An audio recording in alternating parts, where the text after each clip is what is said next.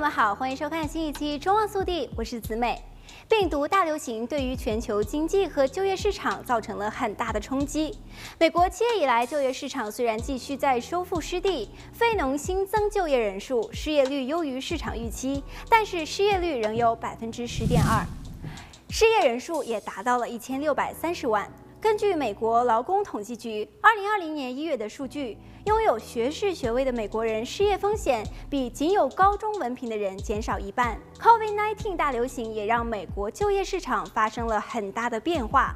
短短几个月的时间内，失业率从大萧条以来的数十年低点飙升至高位，也影响了各个教育水平的美国人。今天就来为大家介绍失业率最低并且年薪超过七万美元的大学专业。第一个要为大家介绍的就是 pharmacology，与药理学研究相关的职业包括药剂师、生物医学科学家、毒理学家和分析化学家。这个专业的失业率是零，平均年薪在九万五千六百美元左右。第二个要为大家介绍的专业是 mathematics and computer science。是一门跨学科的专业，将两个领域结合在一起。选择该专业的人不仅拥有最稳定的职业前景，而且是最有潜力的职业之一。失业率仅为百分之零点七，而平均年薪达到了十万零五百八十美元。接下来要为大家介绍的专业是 Genetics，失业率只有百分之一点二。而平均年薪则达到了八万七千六百二十六美元。许多在大学学习遗传学的学生也在就读生物学、医学和兽医学学位，毕业后可以从事一系列的职业。